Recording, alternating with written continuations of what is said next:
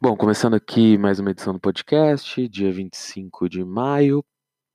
Uh, como sempre, só relembrando né, que todas as opiniões, todos os comentários aqui são baseados em informações públicas de mercado e não se configuram como qualquer recomendação de investimento. É, também que o, além do podcast tem também o blog com o mesmo nome, www.thegameneverstops.com.br, o Twitter e o Instagram com S a menos, né, com o nome The Game Never Stop. Bom, é...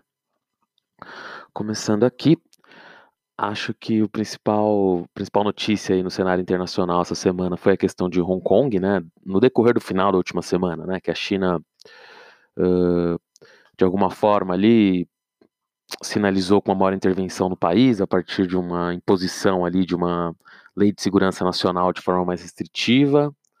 Uh, isso fez ali Han Seng cair muito na sexta-feira, que é o que é o índice ali listado em Hong Kong. Uh, tivemos protestos ali mesmo em época de Covid em Hong Kong, né? Uh, e isso gerou ali alguma instabilidade né, maior com os Estados Unidos, né? Uh, ali algum receio de uma resposta mais virulenta do Trump, né? E os chineses também falando relativamente grosso, chegaram até a citar Taiwan, falando que queriam ver como os Estados Unidos ia se portar com relação a isso, já que, do ponto de vista, digamos assim, da China continental, né, como eles chamam, ou da República Popular da China, para melhor dizer, Taiwan ali uh, ainda seria parte da China, né, a reunificação vai ocorrer em algum momento. Tirando essas questões chinesas particulares de lado, acho que o medo disso é que isso levasse a uma tensão ainda maior entre Estados Unidos e China. Uh, na verdade, apesar da retórica forte dos dois lados, me parece que a curto prazo, um, isso não tende a ser tão problemático, tá? Mas isso é basicamente um, palpite, porque realmente não tem como aprofundar tanto nisso. Eu acho que, claro, a questão do corona é mais problemática da relação entre os dois países do que essas tensões em Hong Kong somente. Acho que o risco ali só é para Hong Kong e o mercado local mesmo de Hong Kong, né? Ou seja, para o índice e para empresas estão listadas lá, porque tinha-se ali em Hong Kong de alguma forma um oásis, né, se assim dá dizer, meio capitalista dentro da China, e Claro que isso às vezes é superestimado, eu nem vou entrar aqui no mérito disso no dia a dia das pessoas, e, e quando eu digo oásis, tá, não é no sentido de ser bom, é no sentido de ser uma ilha, né, um local isolado, uh, nesse sentido econômico. Independente disso ser verdade ou não, acho que o fato é que o mercado financeiro de Hong Kong era muito pujante, né, muito, muito forte, e agora tem um risco ali sim dos investimentos saírem de Hong Kong, e a China tentou deixar claro que não quer que a cidade perca esse protagonismo financeiro, mas isso é um risco, né? Enfim, os riscos, o risco de forma mais geral seria aí uh, para as relações Estados Unidos-China. Indo aqui agora, e como eu disse, acho que no fundo isso teve ali um impacto na Bolsa Sexta, acho que o impacto relativo no, no longo prazo assim, é um pouco menor. Indo aqui agora um pouco mais para o Brasil, para situações mais locais, na última semana a gente teve um número razoável de balanços ali, como da loja Renner, da Guararapes, né, de lojistas, né, uh, de empresas, claro, ligadas ali ao setor vestuário. O resultado das lojas Renner, que é uma empresa assim muito querida na bolsa, né, principalmente por causa da a longa administração do Fábio Galo lá, que ficou muitos anos, né, é, como presidente, Fábio não, desculpa, do Galo, né, o Fábio Galo é um economista, outra pessoa, mas do Galo ali na, tocando a Renner, José Galo, tocando ali a Renner, e bom, o resultado da empresa não veio bom, uh, Teve-se ali alguma preocupação até com, apesar de ter apresentado lucro, né? Teve ali alguma preocupação também sobre a questão que, na verdade, várias varejistas fizeram, né? Que a gente chama de private label, quando ela dá cartões ali para os seus consumidores e acaba fornecendo empréstimos de alguma forma, ou se não for empréstimo, um adiamento ou um parcelamento mais longo. Uh, isso estava sendo muito visto de forma muito entusiasmada pelo mercado, vinha até dando um, um prêmio para algumas empresas, mas a gente viu que de fato não vai ser simples para essas empresas, elas estão fazendo algumas vendas online, mas é bastante complexo uh, esse processo para roupas, para sapatos. Claro que muita gente compra, tá? E a gente está ouvindo, provavelmente faz uso disso, mas principalmente no curto prazo não é a cultura do brasileiro, não é algo tão simples. Então, isso vai sim afetar a Renner, que também anunciou ali que as lojas que já foram reabertas, eu, eu não tenho aqui os estados, mas vendo aí como é que estão evoluindo os estados que estariam em, te, em, te, em, tese reabrindo, que a Renner tem lojas, provavelmente são lojas em Santa, em Santa Catarina, Rio Grande do Sul e Paraná. né, provavelmente são lojas nesses estados que já foram reabertas. E a Renner, ele até de uma medida, enfim, uh, sanitária, né, decidiu não ter mais vestuários nas suas lojas durante esse período, né? Não, ninguém sabe por quanto tempo, ou seja, você não vai poder experimentar roupa lá dentro. Isso pode ter ali também algum impacto sobre, sobre as compras, né? Acho que na verdade o impacto é mais geral, as pessoas simplesmente, parte razoável delas não vai querer ir em lojas tão cedo, mas tem mais esse fator ali que pode complicar um pouco mais.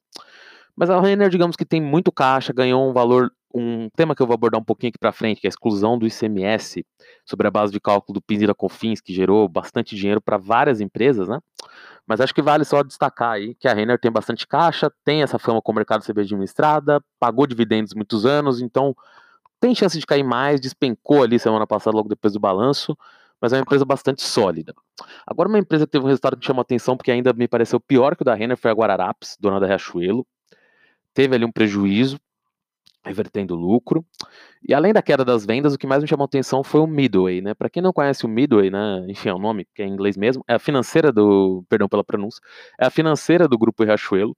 É, chegaram até a aventar em algum nível, tá? Não sei se isso chegou a ser dito, mas eu ouvi em alguma conferência da, da Riachuelo, não sei se chegou a ter nota de jornal, alguma conferência de resultados chegou a ser ou algum analista perguntou, ou comentaram, ou alguém falou em algum relatório, existiu esse esse boato, esse zoom, zoom, zoom no mercado, que a Midway poderia inclusive fazer IPO, né, porque estava quase virando um banco ali dentro da Riachuelo, um banco muito forte, ou seja, parte relevante do, das receitas da Riachuelo estavam vindo ali, uh, de alguma forma, da Midway, né.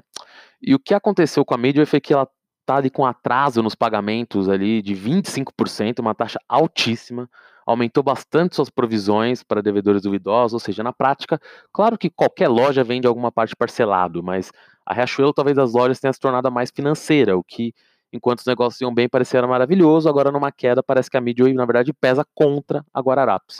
Claro que não estou falando, não tem nada a ver com o Guararapes vai quebrar, ou com a Midway vai ter problemas mais sérios, mas um ativo que era visto como um grande diferencial virou agora talvez um peso para a Riachuelo. E o curioso é que isso também pode mudar rapidamente, tá? Claro, eu não estou aqui não sei o que vai acontecer no Brasil, não sei quando vai reabrir, não sei quando vem, vem vacina, não tenho como colocar datas para essas coisas. Mas a Riachuelo também é uma empresa com um caixa relativamente sólido, que em teoria poderia sobreviver, e sobrevivendo desde que os prejuízos do mídia estejam bem dimensionados, porque 25% já é um valor muito alto ali de atrasos, né? É, poderia voltar a ser um ativo para a empresa. Então, a ver, mas no curto prazo, estou bem cético com essas empresas. a Hering também é outra empresa ali que já vinha se desvalorizando antes, logo antes ali da. Ainda não soltou o balanço que eu, que eu saiba, mas uh, que eu saiba, assim, eu não, na verdade eu não cheguei a acompanhar a Hering tão de perto, eu acho que ainda não saiu do primeiro trip. Mas de qualquer forma, a Hering vinha tentando ali fazer um, uma transformação digital, tinha colocado um, até uma pessoa ligada ali à família mesmo, né? Que tinha fundado a empresa lá atrás para tocar um pouco essa parte. Os resultados pareciam meio mistos, né? Não não. É, o resultado da Hering é 28 de maio, só para confirmar, não saiu mesmo. Então, assim, tem que. É uma empresa também que eu fico um pouco assim, porque a Hering talvez essas empresas fosse com situação de, de caixa um pouco mais complicada. Uh, não que a Hering tenha pouco caixa, não é exatamente esse o problema, tá? Mas. Uh, esse, e esse dinheiro da, da da base do ICMS ali, para a Hering foi, foi muito expressivo, né? Na verdade, a empresa hoje tem caixa até, enfim, não é que não vai sobreviver, porque a dívida é muito baixa. Mas é uma empresa que está precisando de um turnaround já há bastante tempo e eu acho que ela pode ter um resultado ainda pior do que Riachuelo e Renner, mas a ver. Porque ela ia, vinha no processo de turnaround. Outra empresa ainda aí nesse mesmo setor é a Marisa. Essa já é uma empresa que, pelo contrário, eu tenho boas expectativas. Uh, a Marisa, em bolsa, considerando EBITDA, está muito mais barato que os concorrentes. Ela fez algumas parcerias com, com a Magazine Luiza para vender celulares dentro das lojas dela ali, uma espécie de last mile ali para o consumidor conseguir comprar perto, dentro de um shopping, né? Até para entrega, já que a Marisa é uma loja menor, que às vezes está em locais onde você não tem uma Magazine Luiza, que em geral são lojas maiores. A empresa vem tendo prejuízo há bastante tempo, mas fez um aumento de capital bem próximo à, pandemia, apesar de ainda ter uma dívida até que relativamente alta, a empresa tem uma disponibilidade de caixa alta também. A dívida não é tão de curto prazo. E a empresa vinha assim demonstrando ali um certo aumento de vendas bem expressivo, mudou um pouco a forma de suas, suas vendas ali de vestuário, que na verdade boa parte dessas lojas fez, né? elas adiaram coleções, que o custo de se fazer uma coleção nova ali não é tão baixo, depois você perde aquelas peças, então todo mundo odiou coleções. A Marisa ali estava com uma dificuldade de se colocar no mercado, né? Era uma loja historicamente mais, mais para classe C, tentou ir para classe A e não deu muito certo, e começou a passar, lançar muitas coleções, o que trazia certo custo. Isso não achava uma equalização. Mas agora a empresa parece chegando nesse meio termo. Claro que todas as empresas agora estão anunciando aumento de vendas online expressivas, né? Porque para muitas era quase zero. Mas para a Marisa parece que eles tinham começado isso um pouco antes, né? Uh, claro, ainda são números baixos, mas que já ajudam ali, a empresa a ter algum fluxo de fluxo de caixa entrando. E a Marisa tem uma pequena vantagem, né? Que ela tem mais lojas de rua em comparativo com outros concorrentes, como a própria Renner, a Rachuela até tem algumas, mas uh, a Marisa, dentre essas lojas, percentualmente, é umas que tem maior ponto na rua. E tem-se ali uma expectativa que, além das lojas de rua potencialmente abrirem antes em diversos locais, isso aconteceu em algumas cidades, por exemplo, Curitiba, né? Os shoppings vão reabrir a partir de hoje e, lo algumas lojas de rua já estão abertas. Então, e também tem o receio das pessoas de entrar dentro de shoppings. Claro que as pessoas vão ter receio de fazer qualquer tipo de aquisição, andar tanto na rua, digamos, potencialmente, mas o shopping parece ser um lugar ainda mais apertado, né, mais complicado no curtíssimo prazo. Então, o fato da, da Marisa ter lojas de rua pode acabar ajudando a empresa também nesse momento. Uh, e, e você pegando mesmo os indicadores, né, a Marisa hoje, por exemplo, negocia 3,88 vezes o EBITDA, né, ou seja, seu fluxo de caixa livre tirando efeitos contábeis e impostos, né, como amortização, desamortização, uh, como amortização, juros da dívida, tributos, ou seja, coisas que não são ligadas ao próprio uh, ao próprio dia a dia operacional, né? Você não não tem um imposto cobrado, digamos, ao produzir a roupa. O governo tem um fato gerador que incide sobre a atividade. Mas para produzir a roupa, você não paga imposto para a roupa ficar pronta. Ou seja, os juros também, você pegou o empréstimo para poder, poder ter dinheiro para comprar os insumos para produzir a roupa, mas os juros não está cobrado quando você está produzindo a roupa. Então, são custos existentes, claro, mas que não estão ligados à atividade propriamente operacional. E, por exemplo, você pegar a Renner, que eu mencionei há pouco, ela negocia a 12 vezes EBITDA, mesmo a Guararapes, ali a Rachuelo, com os problemas que eu mencionei, negocia a 10, 10,90 vezes, quase 11 vezes o EBITDA. A Hering também negocia mais de 3 vezes. Então a Marisa, nesse sentido, está negociando aí a um terço e a um quarto dos seus rivais, sendo que pode até uma recuperação potencialmente mais rápida, até por ter um price down, um preço de roupas ali, somente para varejo feminino, digamos assim, um pouco mais barato que a Renner e até que a Riachuelo. Bom, é, aproveitando que eu já mencionei o assunto, uma coisa também que tem acontecido tem beneficiado diversas empresas é o julgamento do Supremo, que retirou o ICMS da base de cálculo de PIS e COFINS. Algumas empresas pegaram valores altos, né, muitas varejistas. Hoje também saiu a notícia que a GPSP3, uma empresa de recuperação judicial ali, que é de uma família do Rio de Janeiro, que tem, nossa, uh, atividades em diversos ramos aí, né? Tem atividade de aço, teve atividade indústria química, ganhou ali 78 milhões de reais de duas de, duas de suas subsidiárias por causa dessa exclusão. Então, uh, a JPC foi mais um comentário, mas a Hering acho que ganhou mais de 200 ou 100 milhões, a loja Senner 100 milhões, os varejistas também vai varejo, apesar de ter umas discussões ali com seu antigo controlador, né, o Pão de Açúcar, quem, quem deveria ficar com, na verdade o grupo, né, o Companhia Brasileira de Distribuição, que é dona do, do Pão de Açúcar.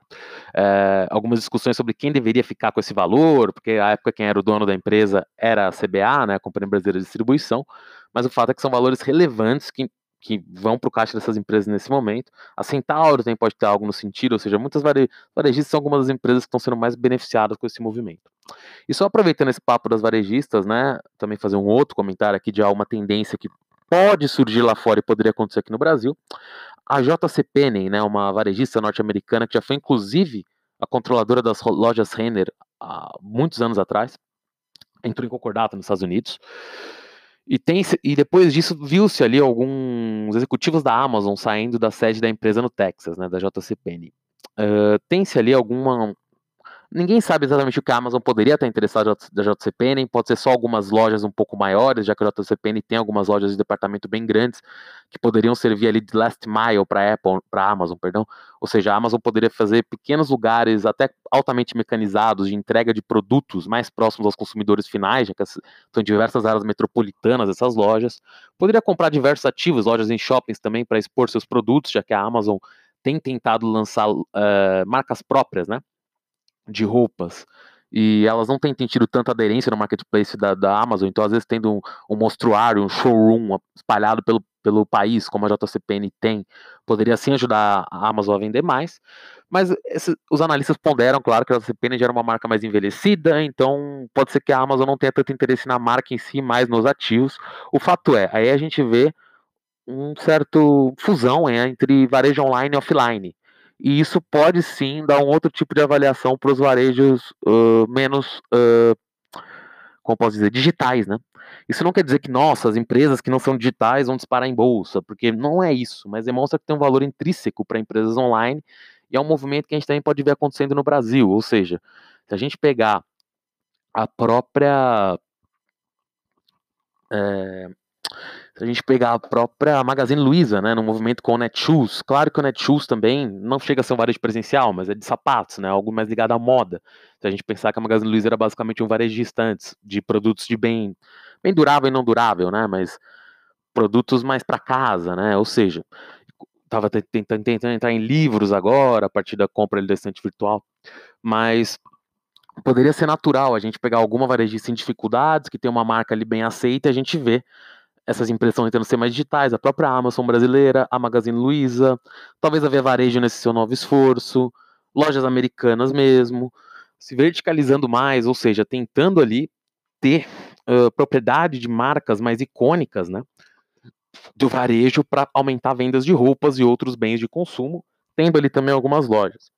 E vale esse comentário também ali até para a integração Centauro-Nike, né? Aqui no Brasil, ou seja, esse contrato já ia nesse sentido, né? A Centauro ter uma marca icônica, apesar de ser uma varejista, dentro de si tentar alavancar suas vendas online. Uh, uma outra notícia que acho que também é uma das mais importantes essa semana, uh, na verdade ela já é de algumas semanas, tá? Mas eu não comentei aqui porque ela era relevante, mas eu acabei não falando na última semana. Tem-se ali uma pressão, tá? Que não é nova, tá? Na verdade é uma pressão no caso do fundo da Noruega, porque é a primeira instituição, fundo soberano da Noruega, até mais antiga, que é de não investir em empresas ali que não cumpram certos critérios ambientais.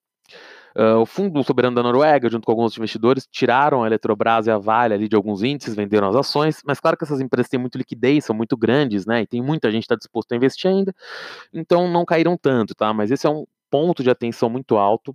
A própria BlackRock soltou ali algumas diretrizes, né, ligadas ao ESG, que é governança, que em inglês seria governança, sustentabilidade, né? E esqueci agora qual é, mas já, já falo aqui. É, mas o fato é, tá aumentando um pouco a vigilância das pessoas sobre esse tipo de empresa. É, e social também, né? O S é social, então é assim. Então é preocupação social com o meio ambiente e com governança. Bom, nesse sentido, né, a gente. O fundo da, da Noruega fez esse movimento de forma até bastante rumorosa. A gente teve também a questão da CLC Agrícola agora, né, que é uma empresa ali que, na verdade, tem, tem 2,5 milhões de multas no IBAMA. Não estou falando que o valor é alto ou baixo, mas a própria empresa defendeu falando que são multas ali sobre questões administrativas, enfim. Mas o fato é, a empresa uh, se expandiu para Matopiba, na região do Cerrado, vem desmatando vegetação nativa ali, entre aspas, até cumprindo ali, digamos, vai, com, com um percentual mínimo estipulado pelo governo, mas um, o seu segundo maior acionista, que é um fundo britânico, teve um questionamento sério ali no Financial Times, né? Se a empresa não deveria vender sua participação devido às atuações da CLC Agrícola, que é uma empresa que se valoriza muito na bolsa, ao contrário de todo o resto, porque vendendo soja a preços altíssimos, tem a empresa está muito bem posicionada. Então tem que ficar um pouco atento aí com o que pode acontecer nesse sentido, tá? O, o, o, gestor desse fundo britânico, a princípio, disse que, meu, comparou multas de estacionamento, multas de, desculpa, estacionamento não, de trânsito, né? Que é, um, é, é uma correlação bastante comum nos países ang anglófinos ali, né? Que é falar, porra, isso daí é uma multa, multa de trânsito, não é nada, né? Querendo dizer que 2,5 milhões era um valor muito baixo, que eram multas administrativas do IBAMA, que eles não estavam muito preocupados com, com que a empresa respeitava as regras ambientais e tudo mais mas acho que esse escrutínio tende a crescer, acho que o governo também não ajuda com isso, né? Acho que tem-se aí uma leitura, e não vou entrar aqui no mérito se é correto ou não, mas provavelmente para todo mundo ter a mesma leitura, ela deve ter algum fundo de verdade, que o governo não se preocupa tanto com a questão ambiental no Brasil, e na verdade o que mais chama atenção é que a forma de comunicação do governo sobre isso é muito ruim. Ele poderia ali tentar de alguma forma dizer, olha, não é bem isso, queremos um desenvolvimento sustentável, mas não, parece que você cria um ambiente de confrontamento que, não, não é bem isso, mas uh, vocês estão impedindo o progresso. E acho que tem aí, com certeza, um meio caminho, né, que é o que o mundo inteiro procura, e o Brasil poderia tomar uma liderança muito expressiva nisso, e na verdade ganhar mercados com isso, né, pelo fato de a gente ainda ter em alguns locais do país, eh, ainda vegetação nativa bastante preponderante, poderia aí até fazer propaganda disso, conquistar mercados com isso, ao contrário, a gente está correndo risco de fechar mercados e ficar atento que pode acontecer com o CLC Agrícola por causa disso, com Terra Santa Agro, com as próprias empresas ligadas aos frigoríficos, né, os frigoríficos também têm muitos questionamentos, JBS, Marfrig, Minerva, uh, acho que vale bastante reflexão sobre isso, bastante cuidado. E acho que uma coisa que esse fundo britânico também demonstra é uma coisa, tá? Instituições da sociedade civil podem fazer essa pressão, mas essa mudança, digamos, vai vir de forma mais relevante se os cotistas dos fundos pressionarem. Isso acontece em alguns fundos, né? E alguns fundos tomam essa liderança, mas não são todos. Se pegar os fundos brasileiros mesmo, isso é uma preocupação menor. Tem ali o Fama Investimentos, que é um fundo que uh, meio que pioneirou, foi um pioneiro nesse sentido no Brasil. Eles tentam fazer, uh, de alguma forma, investimentos mais hum, sustentáveis, né, mais ligados à sigla ECG mesmo. Mas grande parte dos investidores no Brasil não está tão preocupado com isso ainda, mas eu diria que isso é uma coisa da geração mais jovem que tende a chegar, então no mercado em algum momento, então e, e até por questão mesmo de imagem, né? Os fundos vão tentar criar algo mais nesse sentido, então acho que vale bastante cuidado aí no investimento nessas empresas, por esse risco que eu não acho que é tão de curto prazo, tá? Também, assim, não acho que as empresas vão cair amanhã, mas eu acho que ele pode ser contínuo, acho que pode começar a acontecer maiores pressões, pessoas venderem essas empresas, então acho que vale, vale a reflexão. Aproveitando um comentário sobre a Vale, a Vale está ali numa briga com um bilionário israelense sobre uma questão na Guiné.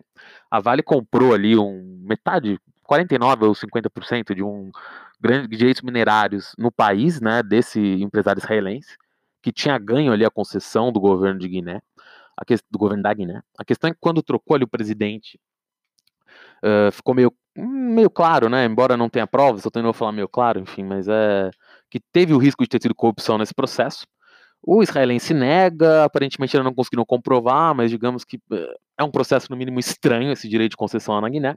A Vale perdeu os direitos, ou seja, ela pagou bilhões pro pro BN, para BCG Resources, né? O nome do, do, do israelense é Ben Stigmans, eu não sei falar o nome dele exatamente correto, mas o Benny, vou chamar ele assim, é, diz ali que contratou até uma equipe de espionagem israelense, né, e conseguiu comprovar que a Vale já tinha suspeitas que o negócio, ele sempre diz, não corrompemos ninguém, mas a Vale já sabia, já tinha suspeitas que isso poderia ter ocorrido, apesar de estarem erradas, então por essas suspeitas agora elas não podem argumentar que não sabiam dos riscos ligados ao negócio. Ele, inclusive, grampeou ali o Tito Martins, né, que foi cotado para ser presidente da Vale, que era o diretor da área de ferrosos ali da empresa durante bastante tempo. Então, grampeou, digo assim, conversas com um cara que era um agente infiltrado desse serviço que ele contratou, né, israelense, uh, de espionagem. Então, é, é uma cena ali bastante curiosa, porque a Vale, na verdade, já ganhou na justiça em primeiro momento o direito de pegar 2 bilhões de dólares de volta, né? Se a gente, claro que, claro, para o mercado, para o valor de mercado da Vale hoje, isso não parece tanta coisa, mas a Vale hoje, vai, no fechamento de sexta-feira, estava avaliado no mercado em 265 bilhões de reais. Se a gente pegar 2 bilhões de dólares, e vou jogar até, vou ser até generoso, vou jogar 5. Se bem que eu vou jogar 5,50, vai, poderia ser 11 milhões de reais. 11 milhões de reais seria, vai, também arredondando de forma. Hum, seria um pouco menos de meio por cento do valor de mercado da Vale. Você fala, nossa, não tem impacto tão grande. Mas é uma receita muito alta, né? A Vale, principalmente nos últimos trimestres, não lucra isso num trimestre. Então, assim, é, é muito dinheiro para entrar. O processo vai ser longo, ninguém nem sabe se o Beni teria esses fundos para pagar. Ele defende que vai conseguir dar a volta por cima. Mas vale a pena também ficar de olho nesse imbróglio aí, bastante folclórico até, da Vale. E a Rio Tinto também, que também comprou a outra metade desse projeto, também está brigando com, com o mesmo BN, né? Então a ver pode acontecer com esse processo no futuro, né? Que não é algo tão simples. Voltando para o IRB, né? Eu tô falando muito dele porque de fato não sai da mídia.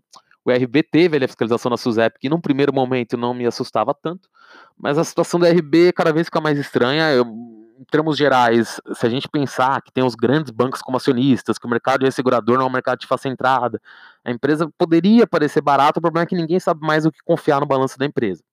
Além da investigação da SUSEP, a empresa demitiu seu diretor de controladoria na quinta, sexta-feira passada, que era uma das pessoas que assinava o balanço, e as suspeitas são que poderia ter alguma, não sei se fraude contábil no balanço, isso já foi, nossa, levantado pela esquadra por muita gente desde lá de trás, mas problemas ali, pagamento de fornecedores, talvez corrupção, e uh, tem-se ali uma preocupação que dentro disso, a empresa até falou com clientes, querendo falar que estava solvente, mas dentro disso saiu a notícia até hoje, porque a IRB teve um prejuízo de 110 milhões no segundo trimestre, já tinha tido no primeiro também um prejuízo.